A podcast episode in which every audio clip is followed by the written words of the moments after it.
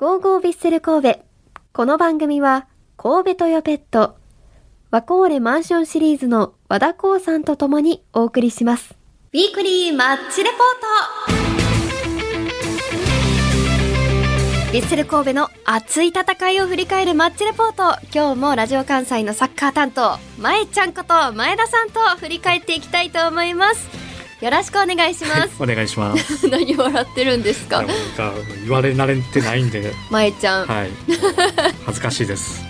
スタジアムではまえちゃんを探してるサポーターさんもいますからねそんなこ。とないです。はい、選手の応援にね集中してるんで、はい。めっちゃ控えめなまえちゃんです選手の応が、援と芥間奈美をどんどんサポートしてくださいと、もう本当にそれだけです。はい、ありがとうございます。はもうこう今日5月15日、はい30周年を迎えたはい J リーグですが、はい前田さんは何か印象に残っていることありますか？そうですね。本当に。まああっという間の30年かもわからないですけど、うんまあ、私自身は高校時代サッカーやってた時に始まったので本当に思い出がたくさんあって30年前がまあ、それこそ、ねえー、ビッセル神戸のことを考えたら、はいまあ、その初年度には参入できてなかったですけど、ん。まあ、95年から、ね、クラブが始まって。はい。で本当にこう神戸ユニバーのスタジアムがあるんですけどまだそこでやってた時に、えー J リーグ入りが決まった。でうん。J リーグに入って、まあ、いろんな有名な選手がはい。来て、えーそれこそ、えーとまあ、今回30周年の、えー、とベストイレブンにも選ばれたカズさん。三浦和義選手も在籍されていたり、うん、あの5年くらいそうですね。ヴィッセルに、で、えー、とかつてはその、ね、ワールドカップを導いた岡野さんだったりとか、うん。あともいらっしゃいましたしそれこそ J リーグの得点今一番歴代で取ってる大久保嘉人さんもいらっしゃいましたし、もう神戸のことを語り出すだけでも数えきれない思い出がいっぱいあって、何かこれ一つというのはなかなか決められないですけど 多分ねサポーターの方もみんなそうだと思いますしはい神戸でも神戸以外でもやっぱりいろんなものがたくさん詰まった30年なのでなんかこうああ30周年になったんだなっていう考えがすごく込み上げてきます。そうですね。わあ、三十三十年もずっとサッカー見続けてるのすごいなって思いますね。まあそうですね。こ 個人的にはその、はい。ヴィッセル神戸さんもそうですし、はい。その僕はまだこのラジオ関西でお世話になる前はライターとして取材させてもらってたので、まあ、その時の思い出とかも含めてあるのでまあその辺の発信とかもまたおいおいできればなとは思います。お、楽しみにしています。あのー、30周年ですけれども、名古屋鹿島線のはい。新しい、あの後にあった新しいアンセム、聞きました？まああんまりじっくりと。は いいや、全然歌、歌え、歌ってくれとか言わないんで。歌歌は無理です。すいません。ラッドウィンプスさんのはい。あの曲で、あれはそうですね。どうですか？ちょっと私とか、はい。まあ、今27歳、28になる年なんですけどちょうどラッド世代なので、もう中学高校とかはずっと聴いてたから、はい。めちゃくちゃ嬉しかったんですけど、はい。まあ、でも時代が変わっていくというか、どんどんやっぱこう新しくこうアップデートされていく中ではそういうのも必要なのかなと、もちろんね、えー今までの最初にできた J リーグのアンセム、はい。あのえーチューブの春畑さんが作られた、えー J's THEME っていうのもやっぱりこう印象深いというか、うんうん。曲なんですけどぱりいろんな人が関わることがやっぱり一番いいので、はい。あの新しいものにも楽しみかなとは思います。はい、うん。今の曲はちょっと DAZN で時々流れてたりとかしてあ聞いたことあるっていう、まあそうね。知らないけど聞いたことあるっていう方結構多いと思いますよね。そうです。まあそれもそうですし、はい。まあその前のやつが一番最初というか、まあ J リーグでよくかかる曲もまたあるんですけど、そうですね。これからまた新しい曲もどんどんこう馴染んでいくのかなという感じはしますけど。これを機にまた J リーグに注目してくれる今まで見てなかったけどそうです好きになね。ってくれる方が増えていくかもしれないですそういうね。ところが一番ありがたいとか、ね、楽しみというか、ラットウィンプさんしかり、まあ、最近だったら、えっ、と、2時3時でしたっけ？えっ、と、こういう、あの、いろんなこうコラボの中で生まれてくるものもいっぱいあるので、うんまあ、その辺も含めてどんどん新しく、えー注目していただければなと思います。そうですね。はい、ヴィッセルは首位ですから今。そうですね。1位を守ってきていますから、ヴィッセルから J リーグ見始めるように、ぜひ皆さんなってほしいなとそういう人もこれから増えていくんじゃないですかね。ねはい。楽しみですね。はいじゃあヴィッセルのお話もしていきましょうか。それが本題です。はい。ちょっとサンフレッチェ広島戦の前に、はい。やっぱり気になるのはイニエスタ選手の話題じゃないですかね。まあどうしても。ちょっといろんな報道がありまして、はい。本当のところはどうかまだわからないっていうところなんですけれども、まあみんながどうかなって思っている中、はい。6月6日火曜日に東京の国立競技場でバルセロナとの親善試合がはい。決まりました。まあ、これもまたまたわからないこと多いながらも、はい。い、ろんな意見がサポーターの方からもありまして、はい。まあ、特に平日はい。に東京での、まあ、ヴィッセル神戸の試合が東京であるはい。っていうのがもう1ヶ月後にはい。急に決まったっていうのと、また天皇杯のね日程が変更したりだとか、はまあ結構前後にも大事な大事な試合がね、はい。あったりとかして、気になるところ多いと思うんですけれども、はい。こんなことってあるんですかっていうのは？まあ結構この普段のプレシーズンマッチ的なその海外とのクラブとの試合っていうのは、まあ、えー相手さんのこう都合って相手が、えー、とそのヨーロッパのチームがオフになる期間、はい。まあ、要するにこう6月から7月の間ぐらいでうんうんどっかで調整されるところで、まあ、えーそういうところでまあ事前にいろいろ決まってたものもあったのかもわかんないんですけど、はい。まあ、バルセロナさんの今回は多分都合というかのもあってこの日っていうことになったんだとは思いますまあでも、うんなかなかね詳しいことは出てこないので、そうですうね。んまあどうしても J リーグ真っ只中ですし、はい。その辺がちょっと難しい時期ではあるんですけど、うん。まあ、J リーグもそうですし、まあ天皇杯もそうですね。目前にあるところですもんね。まあどうしてもこれはヨーロッパのカレンダーと日本のカレンダーの違いもあるので、うんうん。まあなんともなってたらまあもう決まったものは決まったのではい。せっかくねバルセロナが4年ぶりかな？えっ、とも2019う年コロナコロナ前の時で前のすね時以来ってことですか？はい、にやってきて以来なので、はいえっ、とやっぱそんなチームがなかなか来ることはないですから、もうその試合に関してはまあいろいろありますけどそうですね。楽しみたいなと、まあいろいろねイニエスタ選手の去就はちょっとはい。わかんあないです。れなわかんないですけど、はいまずは試合に関してはやっぱり楽しみたいなう、楽しみです。はい見に行きたい。見に行きたかったんですけど、はい私ちょっと行けなくて、そうなんですか行けないんですあよ火曜日。火曜日ちょっと、ま、まいちゃんはどうなんですか？どうなりますかね。先のことはわからない。はい。まあ。このラジカンから誰か行けるのか っていうところも皆さん気にしていただいて、まあ、何よりね、はい。あのサポーターの皆さんは情報発信っていうのをはい待っていますから、はいまあ、今後どうなるのかっていうのですねねイニエスタ選手の SNS も含めて、気になるところはいっぱいあると思います。りますね。はい、まあ、要請内容とかサポーターさんが出してるものとかもありますし、はい、同じ気持ちですっていう ことしか言えないですね、うん私たちもね。はい。まあ、あるものは楽しんではい。いきたいなと思います。はいということで、はい。5月13日土曜日のはいサンフレッチェ広島戦、振り返っていきたいと思うんですが、この時に、あの、私とディレクターのたっちゃんの方で、はいはい、サポーターさんのお話を聞いてきましたので、はいもちろん今お話ししたイニエスタ選手への思いなども聞いてきました。あと30はい周年のね、はい。メモリアルリーグっていうところにもついて聞いてきました。どうぞ。私は父親はイニエスタを応援してます。はい。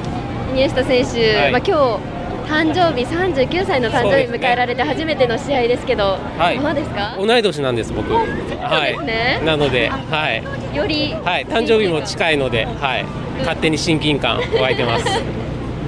今までこうイニエスタ選手応援してきてなんか印象深い出来事とかありますか？かやっぱり ACL のそうですね。あの PK ですね。あの足を痛めながらでもチームのためにっていうあのすごい気持ちが伝わったはいいいシーンだったなと思います。今回あのバルセロナの試合がはい。平日開催ですけどはい決まりましたが、はいそれはどうですか？職場と相談したいと思います。あ相談していけたら？妻ともそし、えーあのー相談したいと思います。はい。じゃあちょっと行くかもしれない何パーセントぐらい。行きたいです。J リーグを好きになってベッセル神戸好きになってどれくらいなんですか？10年13年2010年のはい。ワールドカップでサッカーにハマってそれからヴィッセル応援しに来るようになったので。そうなんです。おその時にもお二人でそうですね私はもともと社会人サッカーで当時は日産を応援してたんですけどだから J リーグが創立された時にはちょっとすごくその何熱っていうのはすごく感じてたんですがちょうど仕事が忙しくて出産とかが重なってで少しあの離れてたんですけれどもこの子が2010年でワールドカップでサッカーにハマってからまた一緒に見るようになりました。やっぱりこう長年見てきてこう一番面白かったとか印象に残ってる試合とかありますか？天皇杯。うん。ですね。決勝は、はいはい。現地に行きました。はどうでしたか？その時は。いやもう雰囲気が違いましたね、やっぱり普段のリーグ戦とは。うんで国立のこけら落としっていうのもあって、うん、すごくあの、まあ、サポーター仲間ともすごく盛り上がってうん楽しかったです。あの感動をもう一度。はい、今年は優勝したいです。優勝したい。です。ぜひイニエスタと一緒に。一緒に。イニエスタ選手をこう応援し始めてどれくらい？ぐらい？4年？5年？あ彼が来られてからなので。ビッセルを好きになったのは？それきっかけです。そうだったんですね。島根からなので月1ぐらいで来てるんですけど、そうだったんですね。ちょっと対談最後のまでいてほしいでうん。すせめて。せめて。うん秋とか言わないで。うん。最後まで。そうですよね。ね、なんか引退試合になってそんな6月にしてほしくないですけどね。のバルセロナ戦もありますけど、ねこちらでやってほしいですよね。ちょっとなかなか行けないんでね東京までね。はいイニエスタ選手にメッセージとかあれば、えー応援してます。島根の果てから。ぜひぜひ一緒にシャーレをあげましょう。はい、やっぱりイニエスタ選手についてはシーズン最後までいてほしい。っていうね。もそうですし引ね退するのであれば神戸最後に神戸で試合してほしいみたいな声もたくさんありました。まあ以前のゴールランにも掲げてられてましたけど、はいイニエスタと共にシャーレオっていう思いはやっぱりサポーターの皆さん強いものがあるのかなとは思いますね。そうですね。ちょうどインタビューの2人目でお話しいただいてた J リーグの思い出、前田さん、懐かしい、同世代やなって言ってましたけど、やっぱり思い出に残ることあるんですか？あの日産自動車を見てたってところが、はい。まあ、今の横浜 F・ マリノスの前身のチームですけど、はい。あのちょっとシンパシーを感じるものがありましてすいませんちょっと私事なんであんまりテンパにそう乗せるいうおものじゃないですけ話をするのがど、はい、今日ですから。今日ですか？今日のメモリアルのはい。日ですから。いやもうままず広島戦振り返りいきましょう。そうですね、はい。はい。それでは5月13日土曜日に行われましたサンフレッチェ広島戦を振り返っていきましょう。この日のスターティングメンバーは出場停止明けの斉藤光希選手が復帰。そして酒井豪徳選手がベンチ外ということで初瀬選手が右本田選手が左に入りました。まあ試合始まって初めから初瀬選手が右っていうのは初めてですよね。そうですね。はい。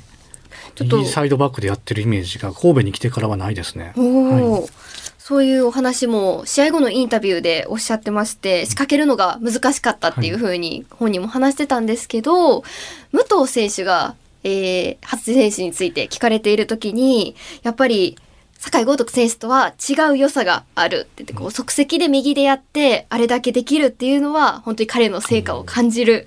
若手がこうやって育ってるのはい。いですねっていうふうにお話しされていて、なんかいいチームだなって改めて思いましたね。結構まあ厳しい時には厳しいことを言う選手なので、はい。それを褒めるっていうのはやっぱりすごくこう彼のことを買ってるのかなという感じはしますねそう。なんですね。ちょっとほご本人的には難しかったとお話ありましたけど、やっぱ楽しみな部分はありますよね。そうです。もともとあの右足でも難なくとか、あの技術高いボールが蹴れる選手なので、でプラス左もねこう右足が使いながらもあのよく使って左利き足でカットインというか中に入ってもいけるので、はい。まあ、いろんなこう楽しみがある中での、えーどんなプレーをしてくれるのかなっていう感じはありましたね。はいなるほど。という感じでちょっとスタメンが前回から変わっているんですけれども、結果は2対0と勝利ですいやー、よかったですね。1点ずつ振り返っていきましょうか。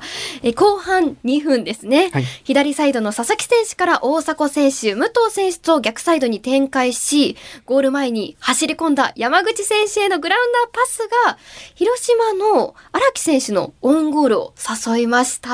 まあ、オウンゴールだったんですけれども、それまでね、こはい。う繋いでいくっていうのもすごく良かったですし、はい。本当に山口蛍選手ちょっと触れててほしかったなとはまあそうですけど思いまあましたね。1点は1点なんでね、はいでもあそこまでロングアカウンターでうん。ほぼ自陣のペナルティのところからの走っていったので、はい。かなりなロングスプリントだったと思うんですけど今はそれができる選手がさ神戸にはたくさんいらっしゃるのではい。ぱそれが叶ったというか、えーやっぱり今の神戸の良さを象徴する得点の形だったのかなと思います。まあ、後半2分でこうやって点決まるっていうのも良かったですよね。で、その2点目が試合終了間際、いカウンターから武藤選手がドリブルで一気に持ち上がり、相手をかわしてミドルシュート。これが左隅に決まり、試合を決定づける2点目になりました。そうですね自分で行くのかと。はいもうその場で思ってたんですけど、かっこよかったですね。あそこまで自分で持ってって決めきるっていうのが。かなりタフな試合だったと思うんですけど、こう広島のディフェンスの方が足が来てるぐらい、うん武藤選手の走力が上回ってたというかはい。かなりもうもともとはもうスプリントもすごい選手ですけど、あれでシュートまで打ち切るのがこの選手の凄さだなといよう感じはありましたね。すね。めちゃくちゃもう盛り上がりました。はいいい試合でした。本当にいい試合でした。ではですね、あの、試合後のインタビュー、先ほどちょっとご紹介しましたけれども、斉藤美月選手のインタビューがありますので、こちらをお聞きください。まあ、同じようなというかこう多分やりたいことが少し近いようなはいはい相手やったと思うけど、そうどういうところにこうやるまではこうポイントがくるっていうか。まあ相手が3バックっていうのもあってただここ最近数試合相手が3バックの試合が多かったのは名古屋もそうだし横浜市もそうだし湘南も3バックだったしここ3バックが連戦で来てた中で、まあ、間違いなくただ今日の広島さんが強度が一番高くて脅威になるだろうっていう話はしてる中でまあこういつもみたいにうまく後ろからボールをつないでとかうまく回避してみたいなのがうまくいかない時間帯も確実にあるっていうのはあの後ろの選手は結構共有してた部分があったので、まあ、どんなことが起きても正直焦るというようなプランではなかったというかしっかりゼロでこっちは体張って抑え守備守りきるっていうことにフォーカス当てながらラインを後面に上げるとか球際のとこしっかりバトルしてマイボールにするみたいなシーン増やせればいいなっていうのが多かったと思うんで。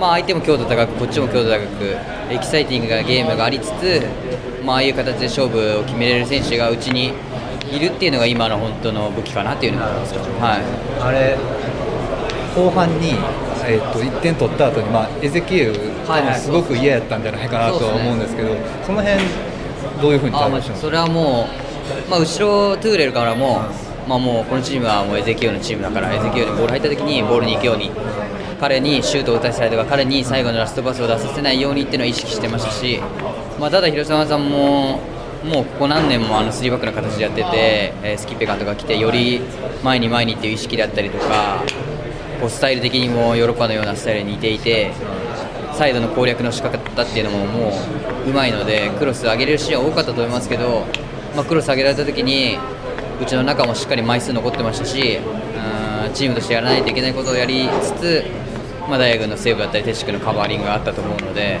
まあ、ゼロで抑えれたっていうのは良かったんじゃないかなと思います。さっき監督もおっしゃってたけどこの上位のこう戦いで、まあ、もちろん苦しかったと思うんやけど、勝ったっていうのは何か大きなポイントになりそうですいや本当に、あの名古屋戦は引き分けになってしまってマリノス戦は負けてしまっていてうん上位との対決で勝てるかどうかすごい重要だったのでこの一戦っていうのはあ最近こうシックスポイントゲームみたいなのが増えている中でここの試合勝ち切れたっていうのはチームとしても自信になりますし、まあ、下からの底上げもそうですけどより上を目指す上では重要な一戦だったのかなというふうには認識してます。でかいね確かにいや本当でかいと思います。もうまあ、流れにここからもう一個乗っていけるかやっぱ開幕からスタートダッシュに成功して、うん、いろんなことがありましたけどまだまだここから流れに乗ってもっと改善してもっとチームとして良くしていこうっていう風なのを感じるためにもやっぱ勝利は必要だったので、まあ、僕個人としても、えー退場明けの累積明けでもありましたし勝つかどうかすごい重要だったんで、まあ、いい試合だったかなと思います。はい。上位争いで、はい。クリーンシートで勝って、はい。もう本当にチームとしても自信になったとはい。お話しされていましたけど、本当にいい試合でしたね。試合でしたし斉藤選手の存在感やっぱり際立ちましたね、ああれだけやっぱりこうピッチ走ってくれると、やっぱチーム全体助かると思いますし、やっぱり彼なくして今の好調はありえないなというのは改めて感じました。そうですね。ねでちなみに今回広島はい、は開幕戦以来の無得点試合になったそうで、はい前回がコンサドーレ札幌開幕戦のコンサドーレ札幌の0対0なので、得点をこんだけ決めてクリーンシートで勝ち切る神戸はいいなって改めて思いましたね。そうですね。その中で、はい。あのこの番組にも出演いただいた前川選手、うん。まあ山川選手、はい。斉藤選手のあのインタビューにもありましたけど、はい。素晴らしい守備の活躍でうん嬉しいですね。嬉しいですね出演していただいた選手の活躍というのは。そうですね、前川選手はもうマン・オブ・ザ・マッチではい。はいインタビューされてインタビュー？ってヒーローインタビューですね、はいされててなんかそれもちょっと親近感湧きますよね。そうですね。プラスやっぱり、えー、30年の歴史の中ではい前川選手のお父さんがうん J リーグ初期の頃に活躍してて、はいで今こう前川選手がねこのあの今活躍してる何かこう J リーグ30年の歩みも感じさせるような一日だったのかなとはい思います。前ちゃんのまとめがめちゃくちゃいい感じなので、このままエンディングに、はい 行こうと思います。以上、ウィークリーマッチレポートでした。